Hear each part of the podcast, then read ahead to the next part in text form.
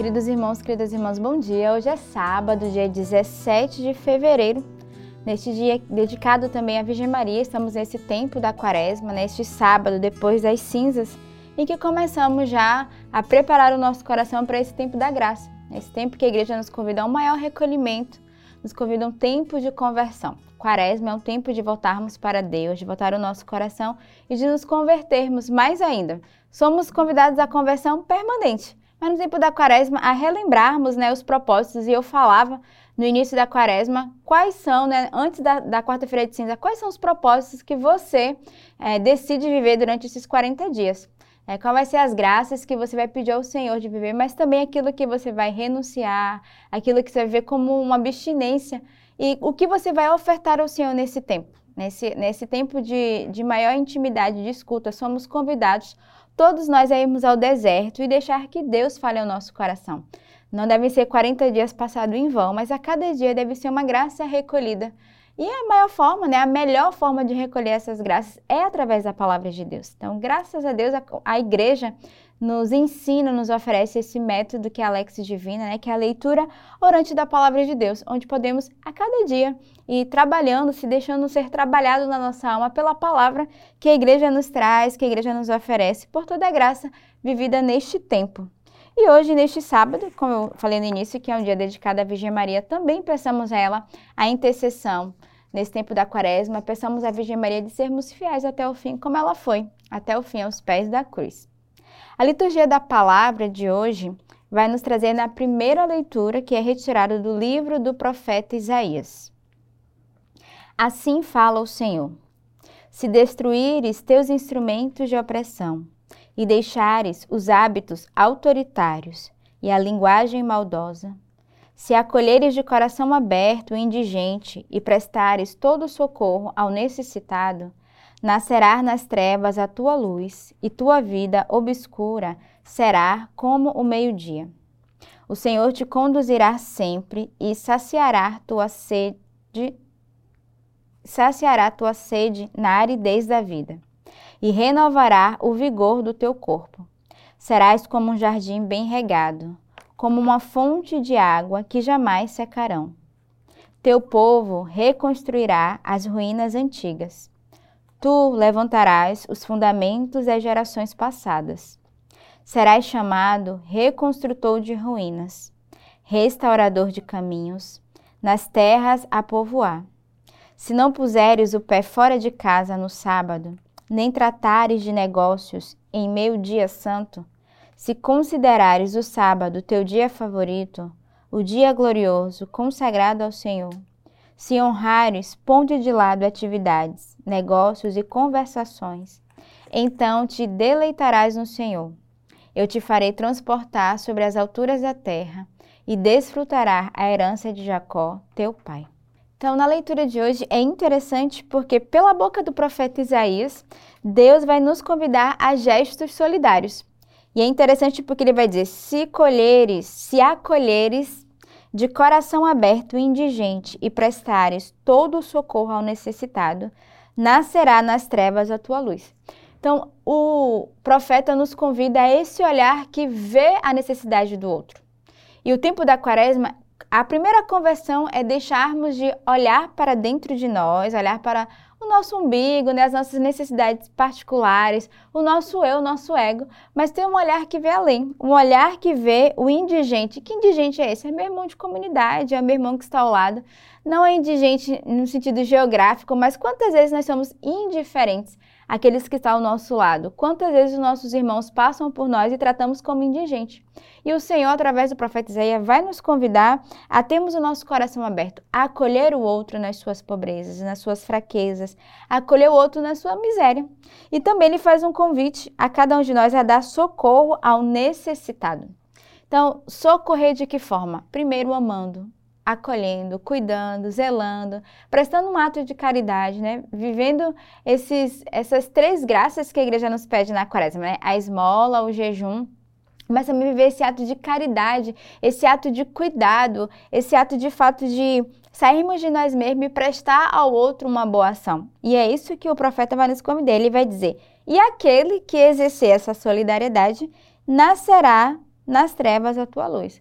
Ou seja, aquilo que em nós muitas vezes é treva, é escuridão, porque estamos fechados em nós mesmos, à medida que nós vamos saindo da nossa própria realidade, do nosso olhar negativo e começamos a cuidar do outro, a luz de Deus né, vem sobre cada um de nós.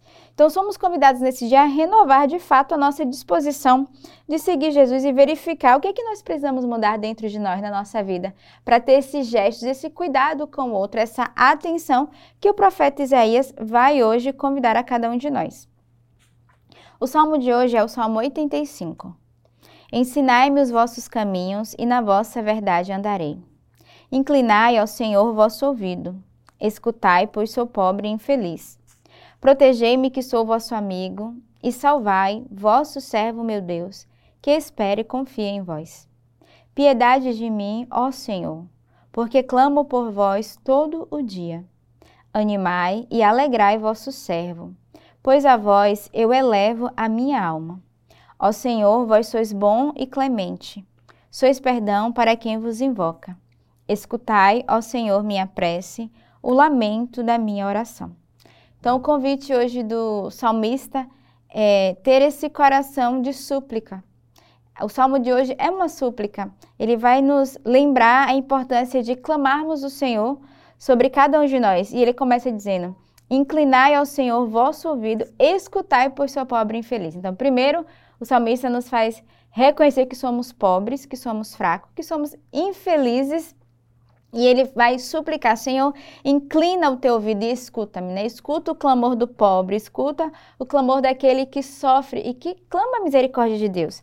Depois ele continua, protegei-me que sou vosso amigo e salvai vosso servo, meu Deus, que espere e confie em vós. Então, depois da súplica, o salmista vai renovar a sua confiança em Deus. E ele espera, ele tem a esperança de que o Senhor, de fato, escuta o nosso grito e vem nos salvar. E que o Senhor age não só com piedade, mas com misericórdia. E aí ele clama, né? Piedade, Senhor, de mim. Tens de piedade, porque eu clamo por ti todos os dias. Por isso, animai e alegrai o vosso servo, pois a vós eu elevo a minha alma. Então, esse convite de elevarmos a nossa alma porque nós acreditamos, nós cremos na misericórdia e na piedade de Deus. E ele vai reconhecer que o Senhor é bom e clemente. O Senhor é perdão para aquele que o invoca. Então, que neste dia invoquemos o Senhor a sua infinita misericórdia, o seu perdão sobre nós, porque de fato o Senhor ele é bondoso, ele é clemente. Ele não, ele não para nas nossas faltas, mas ao contrário, o Senhor estende a sua mão a cada dia e nos dar a graça de recomeçar sempre. Né? E aí o salmista termina dizendo: Senhor, escutai a minha prece, o lamento da minha oração. Então, aqui neste dia, renovemos a nossa confiança no Senhor, que escuta a nossa prece, o lamento, né, o grito do nosso coração que clama por misericórdia e piedade. O evangelho de hoje é retirado do evangelista São Lucas. Naquele tempo, Jesus viu um cobrador de impostos chamado Levi sentado na coleteria. Jesus lhe disse: Segue-me. Levi deixou tudo, levantou-se e o seguiu. Depois Levi preparou em casa um grande banquete para Jesus. Estava aí grande número de cobradores de impostos e outras pessoas sentadas à mesa com eles. Os fariseus e seus mestres da lei murmuravam e diziam aos discípulos de Jesus: por que vós comeis e bebeis com os cobradores de impostos e com os pecadores? Jesus respondeu: Os que são sadios não precisam de médico, mas sim os que estão doentes. Eu não vim chamar os justos, mas sim os pecadores para a conversão. Então, no evangelho de hoje, Jesus vai dar uma bela exortação para os fariseus que estavam preocupados com, aquele, com aqueles com quem Jesus se aproximava com aqueles com quem Jesus chamava para o seguir. E aqui a gente vai usar o exemplo né, de Levi, que foi de fato é, convidado, provocado pelo Senhor, que passa e que diz a ele: segue-me, e ele deixa tudo. E aqui ele era um cobrador de impostos, né? Então era considerado um pecador. Mas Jesus não olhou a profissão. Jesus não olhou o serviço dele, mas Jesus olhou aquele jovem que certamente habitava uma sede no coração. E a sede de Levi era tão grande que ele deixou tudo e o seguiu. Ele não pensou duas vezes.